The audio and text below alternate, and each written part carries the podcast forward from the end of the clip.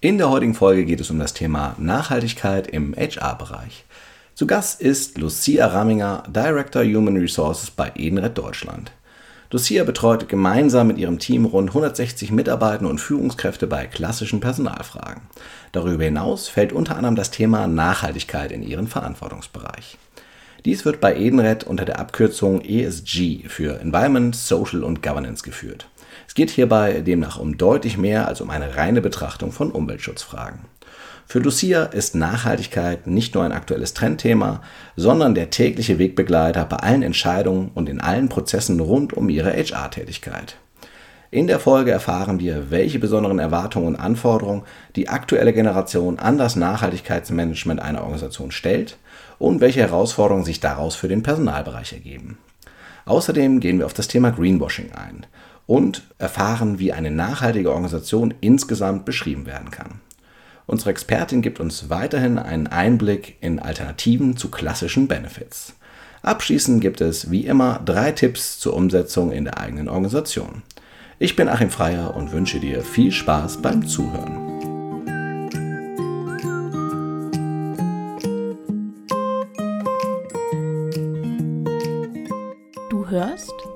Zufrieden arbeiten den Podcast für Personaler und Entscheider im deutschen Mittelstand. Wir unterstützen dich dabei, dein Unternehmen durch mehr Zufriedenheit am Arbeitsplatz nachhaltig erfolgreich zu machen.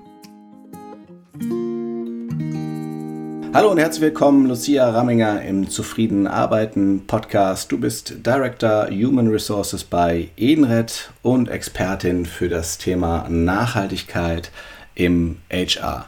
Magst du den Hörerinnen und Hörern einleitend ein paar Worte zu dir mit auf den Weg geben und vielleicht auf die wichtigsten Schritte hin zu deiner aktuellen Rolle eingehen?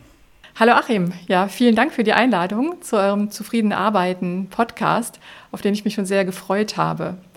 Ja, was waren die wichtigsten Stationen auf dem Weg zu meiner heutigen Rolle? Gute Frage. So angefangen hatte das ja mal mit einem Psychologiestudium und für mich war da so erhellend ein Praktikum bei einer Personalberatung, weil ich da für mich die Weiche dann stellen konnte, nicht in die Therapie zu gehen, sondern wirklich in, in Wirtschaftsunternehmen zu arbeiten und tatsächlich dann auch die diagnostischen Instrumente entsprechend äh, nutzbar zu machen, jetzt in der Eignungsdiagnostik, Personalauswahl, Training und so weiter. Und ich habe die Grundlage für die heutige Aufgabe gelegt, indem ich in unterschiedlichen Großkonzernen verschiedene HR-Rollen innehatte. So Personalauswahl bei Lufthansa, aber auch ähm, Personalentwicklung bei Adidas oder E.ON Energie, also verschiedene Unternehmen in verschiedenen ja auch Entwicklungsphasen. Also es war gerade auch bei Osram Letvans spannend, wenn ein Unternehmen dann auch ähm, sich umbauen muss, ein Teil an die Chinesen verkauft wird. Also hier so verschiedene Unternehmensphasen, Aufbau, Abbau, sich neu erfinden, mitzuerleben, ist einfach gutes Rüstzeug.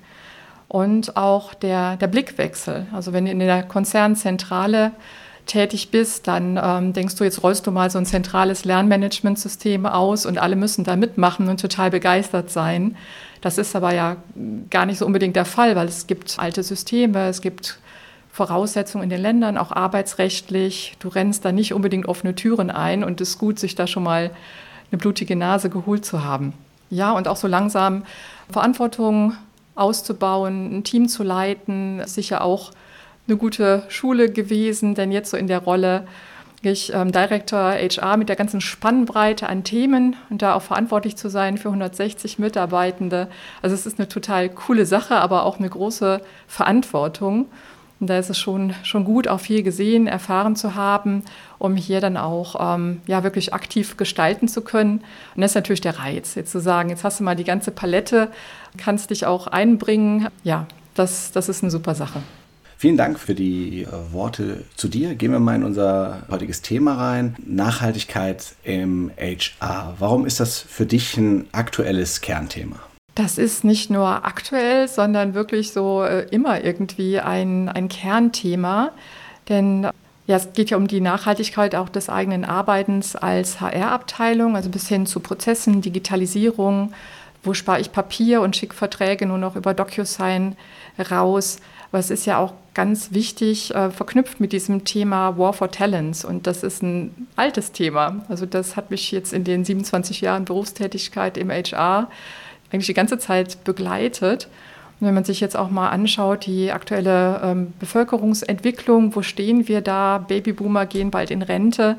Da muss ich ja auch ständig wieder neu hinterfragen, wo finden wir Fachkräfte, Mitarbeitende, wie können wir vielleicht begeisterte Mitarbeitende übers Rentenalter hinaus äh, tätig sein lassen. Das hat so viele Aspekte, dieses Thema Nachhaltigkeit. Es ist ja so der Einsatz auch eben für Gesellschaft, für Umwelt, aber auch für den Fortschritt. Und das ist sehr, sehr vielseitig. Würdest du sagen, dass es, sag ich mal, in diesem War for Talents vermehrt so ist, dass es auch die Erwartung von Seiten der MitarbeiterInnen gibt, dass ein Unternehmen Nachhaltigkeit lebt? Auf jeden Fall. Also wir haben ja aktuell fünf Generationen in der Arbeitswelt und die fragen das alle nach. Das sind gar nicht nur die Millennials oder Gen Z-Mitarbeiterinnen, ähm, die hier Ansprüche stellen, also berechtigt äh, Forderungen stellen, sondern gerade auch die Babyboomer die ein sehr hohes ähm, Bewusstsein haben, also was auch tatsächlich Nachhaltigkeit angeht im Wirtschaften, in dem, was wir machen, was ist der Geschäftszweck, was sind die Produkte, wie werden die hergestellt, aber was sind eben auch faire Arbeitsbedingungen, faire Bezahlung und so weiter. Mhm. Das heißt, das begegnet euch im konkreten Tagesgeschäft. Was ist so eine Anforderung, die euch da am häufigsten begegnet? Da ist es ähm, ja so ganz klar der, der Wunsch der MitarbeiterInnen nach zum Beispiel Workation oder flexiblem Arbeiten. Also, dass wir auch mit grünen Benefits da unterstützen, wo wirklich auch die Bedürfnisse sind. Also, wenn ich zum Beispiel ähm, auch ein familiäres Thema habe und muss jetzt in den nächsten sechs Wochen fünfmal in meine Heimatstadt, weil ich da gerade ein Thema habe, alte Eltern oder was auch immer.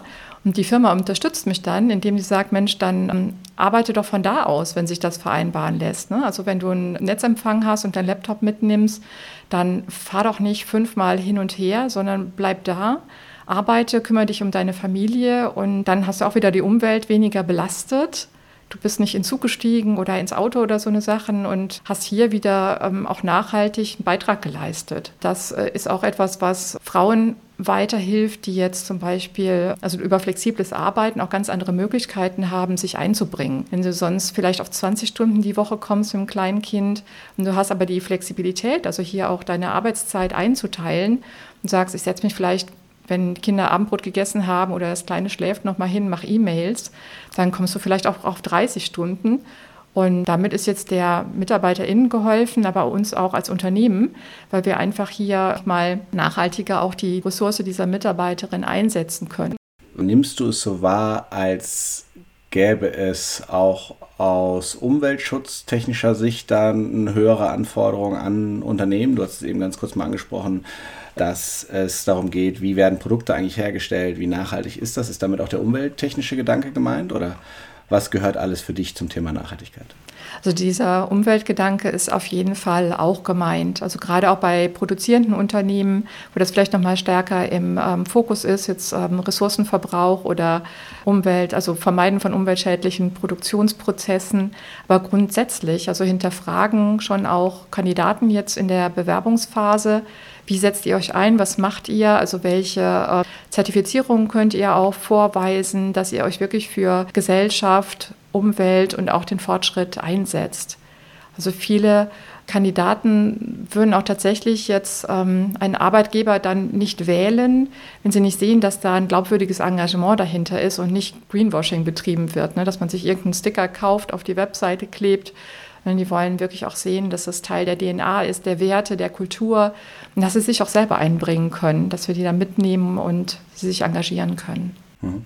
Siehst du da eine größere Gefahr, dass es äh, vermehrt dieses Greenwashing stattfindet und es damit an, an Wert verliert, dieser ganze Einsatz für eine nachhaltige Organisation? Ich glaube nicht, dass es an Wert verliert, aber dass es dann wichtig ist, genau hinzuschauen. Also was meint ein Unternehmen damit auch, wenn es dann auf seinen Karriereseiten im Internet so unter diesem Aspekt Arbeitgebermarke bestimmte ähm, Themen ins Schaufenster stellt. Ne? Also da muss man sicher mal gucken, was ist das dann ähm, für ein, ein Index, ähm, was würde, wurde für ein Gütesiegel gewonnen und wurden auch die Mitarbeiter zum Beispiel äh, gefragt, ob ähm, sie das Unternehmen auch grün finden. Also hier gibt es ja auch dann ähm, Great Place to Work oder Top Employer, solche ähm, Zertifizierungen jetzt hinsichtlich der HR-Aspekte. Und da lohnt es sich natürlich dann ähm, reinzuschauen. Wie würdest du eine nachhaltige Organisation beschreiben? Wir haben den umwelttechnischen Aspekt, wir haben so ein bisschen diesen äh, Flexibilitätsaspekt, dass MitarbeiterInnen die Möglichkeit haben, ohne, sag ich mal, ressourcenverbrauchende Wege auf sich zu nehmen, an der Arbeitswelt teilnehmen können. Was sind so weitere Aspekte, die man da betrachten sollte? Für mich macht eine nachhaltige Organisation zum Beispiel aus, dass das Thema Nachhaltigkeit auch in der Unternehmensstrategie verankert ist und gleichzeitig auch in der Personalstrategie. Und wenn du dir das Unternehmen anschaust, also vielleicht in das Organigramm reinzoomst, dass du tatsächlich auch einen Bereich findest, der sich wirklich mit diesem Thema Nachhaltigkeit auch ähm, im Kern beschäftigt. Also wir haben im Headquarter auch da einen Bereich, der genau dafür steht, CSR. Und gleichzeitig ist das Thema natürlich auch in der HR-Rolle mit verankert. Also People, ähm, Culture und CSR ist ja da der, der Subtitel. Und es ist halt wichtig, so etwas zu sehen, weil man daraus ableiten kann, dass die nicht nur reden, sondern auch wirklich was machen. Es wäre ja jetzt ungut, das ähm, nur auf die Seite zu schreiben oder in einen Titel zu schreiben und wenn du dann tiefer gräbst, siehst du nicht, dass wirklich was passiert. Also es muss auch kommuniziert werden, also immer wieder aufgegriffen werden. Du solltest es in ähm, klassischen Kommunikationsmedien bis hin zum ähm, Jahresbericht, aber auch natürlich jetzt in den sozialen Medien, der Presse finden von einem Unternehmen, in welchen Projekten engagieren die sich, was machen die, wie nehmen die Mitarbeitende auch mit auf diesem Thema Nachhaltigkeit. Du solltest Zertifizierungen finden, also bis hin ähm, zu Themen, die dafür stehen, faire Bezahlung, aber eben auch Nachhaltigkeitszertifizierung Richtung Umwelt.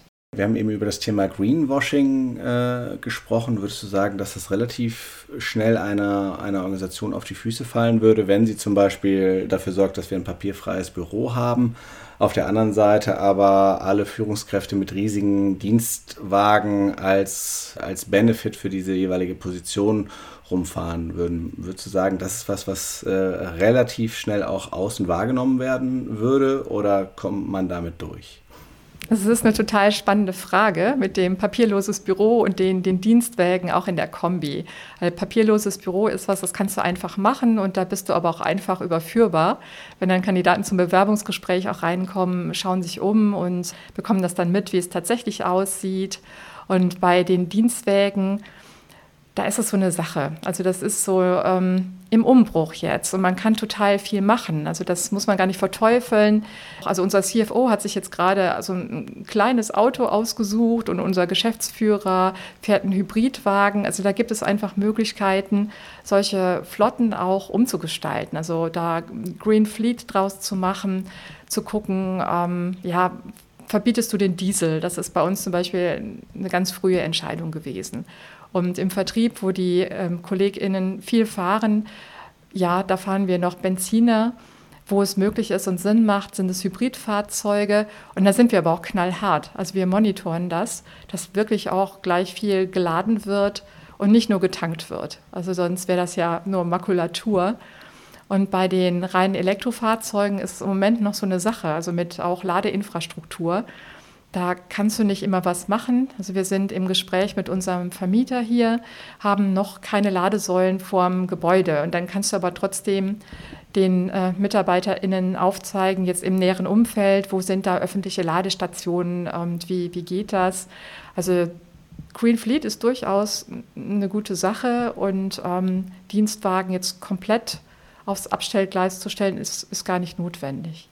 Du hast gerade beschrieben, dass ihr das monitort, das heißt, die Organisation grüner auszurichten, also in die umwelttechnische Richtung nachhaltiger auszurichten, kostet schon auch äh, Ressourcen, zumindest klingt es danach. Also es ist natürlich richtig, also hier gibt es auf jeden Fall ähm, Aufwände, die entstehen, also ich muss Ressourcen einsetzen, der operative Flottenmanager muss sich natürlich Berichte ziehen aus dem äh, Tool, das ist aber ziemlich komfortabel möglich. Und natürlich musst du auch mal den ein oder anderen ansprechen, wenn er vielleicht jetzt mal nicht geladen hat, warum das der Fall war jetzt auf dem Trip.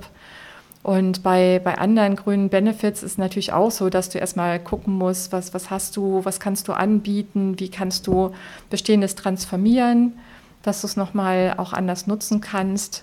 Das ist aber wichtig, also diesen Weg zu gehen und den Mitarbeitenden auch zu zeigen, also das, was es hier für Möglichkeiten gibt und dass wir, dass wir das tun, also dass wir aktiv werden, dass wir gestalten, dass wir neue Möglichkeiten anbieten und hier auch Zeit und Geld investieren. Mhm. Ähm, ihr seid ja im Prinzip ein Anbieter auch für solche äh, entsprechenden Benefits. Was sind denn die Alternativen zu den klassischen Benefits, die es früher gab, wie zum Beispiel ein Dienstwagen oder der Parkplatz auf der obersten Ebene direkt vorm Büro? Ähm, was kann man da machen? Also mit unseren Produkten kannst du da natürlich auch jetzt schon eine Menge machen, sei es mit dem Essensgutschein oder der ähm, Ticket Plus Karte weil du den Mitarbeitern so halt auch die Möglichkeit gibst, sich zum Beispiel äh, gesund zu versorgen in der Mittagspause, äh, Rabatte zu nutzen jetzt bei, bei Fitnessstudios oder bestimmte Dinge auch ähm, zu kaufen oder Lieferservice auch ähm, von Essen äh, in der Mittagspause zu Hause davon zu bezahlen, trotzdem gesundes Mittagessen zu haben.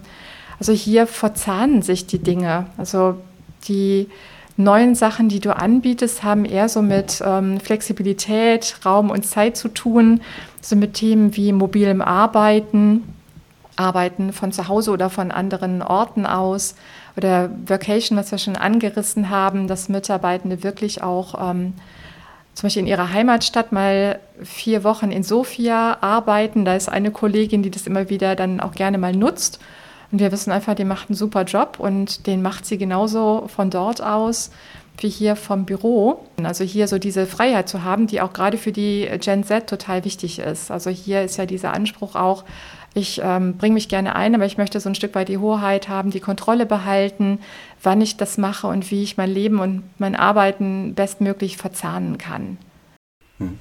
Würdest du sagen, dass dieser Trend und diese Erwartungshaltung, die wir vorhin auch schon mal kurz gestriffen haben, ähm, vorrangig von diesen jüngeren Generationen getragen wird? Oder ist das insgesamt die Erwartungshaltung sich verändert hat in eine Richtung, ähm, wie wir sie eben beschrieben haben?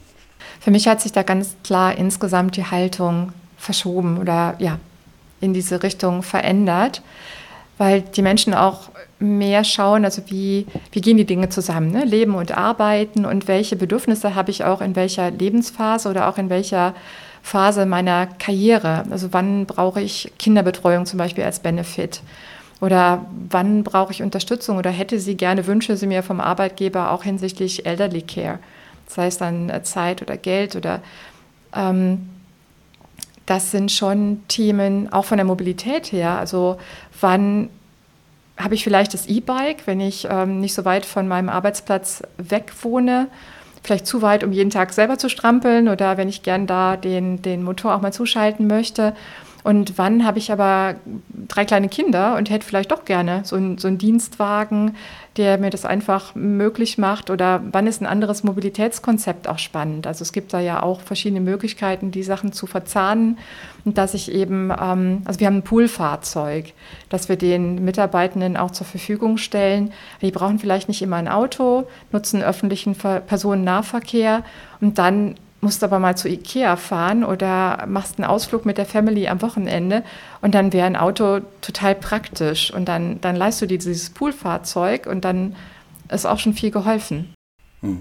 Das heißt, von der Denkweise müssen wir uns ein bisschen in Richtung Flexibilität, äh, passende Angebote je nach Lebenssituation des betroffenen Mitarbeiters, der betroffenen Mitarbeiterin orientieren auch das aus meiner Sicht ja wieder ein, ein, größerer Aufwand. Den müssen wir aber wahrscheinlich betreiben, um als Arbeitgeber oder als Arbeitgebermarke langfristig am Markt bestehen zu können. Ist das, kann man das so festhalten? Das können wir so festhalten. Also wir müssen hier mit der Zeit geben und wenn wir wirklich als Arbeitgeber attraktiv sein wollen im aktuellen absoluten Kandidatinnenmarkt, dann müssen wir da was tun. Und, und ja, das sind Aufwände, aber so what, ne? Also das, das, ist ja total wichtig und es ist auch wirklich Aufgabe von HR, hier mit ähm, hinzuwirken und dran zu arbeiten, damit wir zum einen attraktiv sind für die Kandidatinnen auf dem Markt, zum anderen für unsere MitarbeiterInnen. Also hier möchten wir auch nach intern Employer Branding betreiben und unsere Talente auch binden und unterstützen. Und wenn wir uns da nicht ähm, weiterentwickeln, sondern immer nur die, die gleichen Sachen irgendwie anbieten, dann gewinnen wir niemand neu für uns und wir verlieren auch Talente. Also das ähm, zahlt sich auf jeden Fall unbedingt aus, also hier in grüne Benefits, da auch in die Weiterentwicklung zu investieren und auch immer wieder die, die Arbeitgebermarke auch nochmal ähm, zu reflektieren, auf den Prüfstand zu stellen und zu gucken, wo wir da auch Schrauben drehen müssen. Da sind wir dann natürlich wieder nah dran an dieser Gefahr, dass das als Greenwashing betrieben wird. Äh, für mich wäre mal spannend, deine Einschätzung zu hören zu dem Thema Flugbashing und der vermehrten Angst auch zu sagen, ich fliege. Können solche Organisationen, die ja sozusagen sogar in der öffentlichen Wahrnehmung eher nicht für grüne Ausrichtungen äh, stehen, können die das überhaupt schaffen, sich in die Richtung zu entwickeln und da für die Mitarbeitenden attraktive Angebote zu schaffen und auch attraktiv nach außen zu wirken? Ähm, du kannst ja überlegen, was machst du in Richtung CO2-Abscheidung bei der ähm, Produktion und ähm, was kannst du sonst tun im Unternehmen? Ne? Wie kannst du dich wirklich auch ähm, ehrlich für Projekte einsetzen, jetzt auch außerhalb des Unternehmens, also Projekte, die sich eben für Gesellschaft, Umwelt und Fortschritt dann auch stark machen, also ohne dass es Greenwashing ist. Ne? Und wie gehst du mit deinen Mitarbeitenden auch um? Also da geht das Thema Nachhaltigkeit ja auch hin und gerade auch im HR. Also wie schaffst du hier gute Arbeitsbedingungen, dass ähm, die Mitarbeitenden auch gesund bleiben? Wie setzt du dich dafür ein? Und ähm, wie ist es auch mit fairer Bezahlung? Also, dass du schaust bei den Mitarbeitenden, dass sie sich auch einen gewissen Lebensstil leisten können, auch von ihrer Rente hinterher noch leben können. Da gibt es so viele Dinge, wo du etwas tun kannst als Arbeitgeber, ähm, die in das Thema einzahlen und die du auch zeigen kannst und auf die du stolz sein kannst. Mhm. Okay, Gehen wir mal einen Schritt, Schritt weiter. Ich glaube, seit 2017 müssen Organisationen ab einer gewissen Größe äh, einen Nachhaltigkeitsbericht äh, erarbeiten. Dazu verpflichten sich auch immer mehr kleinere Organisationen, die halt das äh, aus Eigeninteresse oder, oder aus, vielleicht auch sogar aus äh, Employer Branding Gründen machen. Die äh, entwickeln dann so eine Gemeinwohlbilanz. Würdest du sagen, das geht in die richtige Richtung?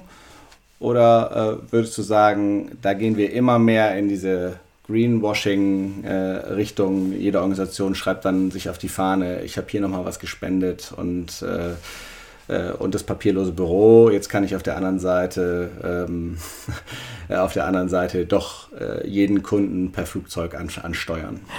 Also ich finde das einen guten Weg jetzt, dass äh, wirklich diese Gemeinwohlberichte auch erstellt werden, dass auch ähm, ja, in dieser Bilanz dann nicht nur zum Tragen kommt, wie ist der finanzielle Gewinn des Unternehmens, sondern tatsächlich jetzt auch der Beitrag zum ähm, Gemeinwohl.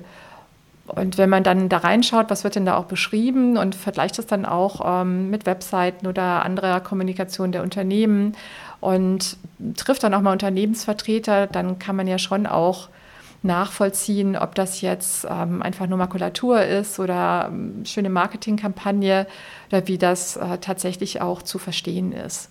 Und es gibt Unternehmen wirklich nochmal eine Möglichkeit, auch verschiedene Facetten von sich zu zeigen, nochmal anders greifbar zu werden. Man sollte das echt nicht unterschätzen, also diese Zertifizierung wahrzunehmen oder auch diese Berichte zu erstellen, das ist wirklich ein großer Aufwand. Also das sind wirklich Wochen, die ins Land gehen, wo verschiedene Fachabteilungen tatsächlich auch die Daten zusammensammeln und Nachweise liefern müssen, die auch ganz engmaschig überprüft werden, bevor man tatsächlich da ein bestimmtes ähm, Gütesiegel, Zertifikat oder ein bestimmtes Ergebnis bei so einem ähm, Bericht bekommt. Es ist eine große Herausforderung und da kann man bestimmt auch gut unterscheiden, auch als interessierter zukünftiger Mitarbeitender, ist es jetzt ähm, Qualität oder ist das ein Siegel, was ich mir kaufen kann? Also die Mühe müssen sich dann natürlich auch ja, mögliche Kandidatinnen machen. Mhm. Okay, wenn sich jetzt eine Person näher mit dem Thema beschäftigen möchte, insbesondere auch für den HR-Bereich, in welche Richtung würdest du suchen? Was sind spannende Podcasts, Bücher, sonstige Quellen, die vielleicht auch HR-Lern und HR-Lerinnen helfen können, sich näher in dieses Thema einzuarbeiten?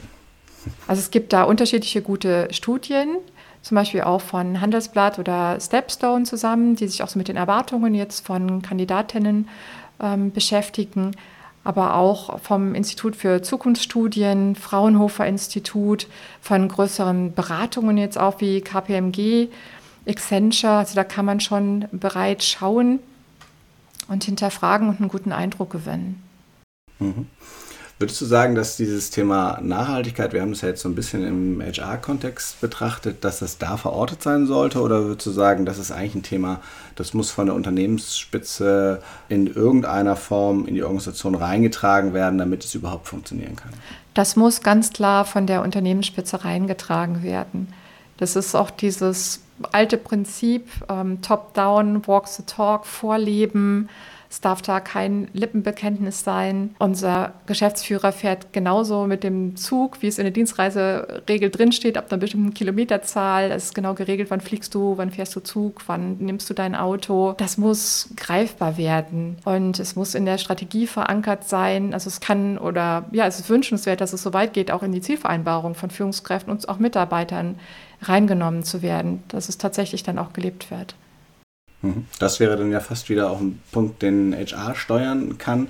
Wenn du jetzt dir eine HR-Abteilung vorstellst, die sich mehr dem Thema widmen möchte, welche drei Tipps würdest du denen mit auf den Weg geben, um da einen Schritt in die richtige Richtung zu machen? So ein Tipp ist sicher, den Status quo zu durchleuchten im Unternehmen und zu schauen, was schon da ist. Das ist oft so, dass es schon vieles gibt, was man vielleicht dann ähm, nochmal anders ins Licht stellen muss, einen anderen Namen geben muss, jetzt ohne Greenwashing zu betreiben und zu gucken, wo man auch ohne großen Aufwand jetzt was anbieten kann. Also wo kann ich mit Leasingbikegebern wie Eurorad oder anderen jetzt da ähm, in eine Verbindung treten, um Mitarbeitenden auch Leasingfahrräder anzubieten.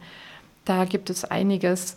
Oder sich auch mal anzuschauen, wo stehen wir hinsichtlich der Gehälter, Fair Pay, da kann man sich auch ähm, nochmal durchleuchten lassen. Man kann Vorschläge machen für soziales Engagement, für Projekte. Wir haben ja da diesen Ideal Day, das ist jetzt ein Tag im Jahr, wo sich weltweit sogar alle 10.000 Mitarbeiter, Mitarbeiterinnen engagieren. Und das ist ja mal ein Anfang. Und das kann ich dann auffalten, ausbreiten und auch durchgängige Engagement fördern, belohnen und auch ähm, kommunizieren. Also das wäre mal so ein erstes zu gucken, was hast du und was kannst du mit wenig Aufwand einführen. Und ein zweiter Tipp wäre wirklich auch ähm, tatsächlich anzufangen und dabei auch die Mitarbeitenden mit einzubeziehen und mitzunehmen bei so kleinen Themen, die überall anfallen, eben Mülltrennung, Licht aus, Bildschirme aus abends, also überall, wo du Strom sparen kannst, Handyladegeräte, den Stecker ausziehen abends. Das sind so kleine Sachen, die aber ähm, total wichtig sind und kannst auch einen Warentauschschrank aufstellen oder internes eBay-Kleinanzeigen machen, um auch so in so eine Art Kreislaufwirtschaft auch quasi reinzukommen.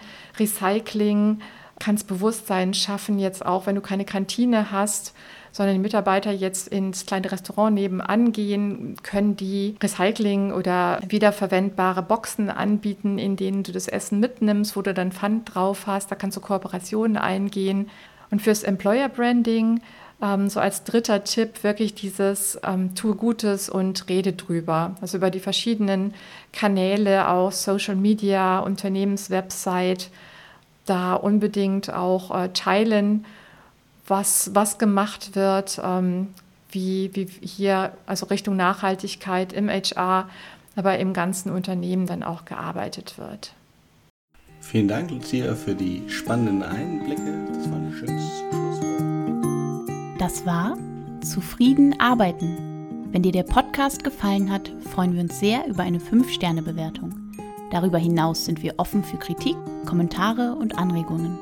Schick uns hierzu doch einfach eine Mail an podcast.consulimus.de. Am meisten aber freuen wir uns über eine persönliche Weiterempfehlung und wenn du auch bei der nächsten Folge wieder einschaltest.